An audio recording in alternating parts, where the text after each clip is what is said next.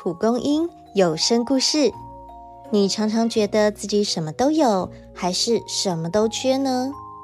一起来听听今天的故事：最富有的人生。也许你拥有的比你自己想的还要多。办公室里流传一则小道消息，绘声绘影的描述新来的同事小文，总说自己什么也不缺。想要的东西都有，必定是家财万贯的千金。到了公司的感恩餐会，大家总算能见到小文的庐山真面目，还打赌起他身上会穿戴多少名牌。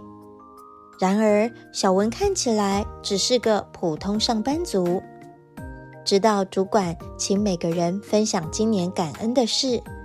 众人听着小文的回答，才恍然大悟：我有健康的身体、稳定的工作、疼我的家人，我什么也不缺，想要的东西都有了。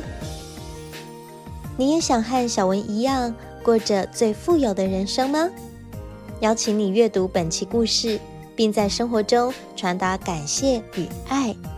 期盼你也会发现，每天都有无价的满足。这个月，让我们一起学会珍惜身边的一切，为生活中的大小事献上感恩。如果喜欢我们的故事，记得订阅，也欢迎分享给身边的家人和好朋友。我们下次见。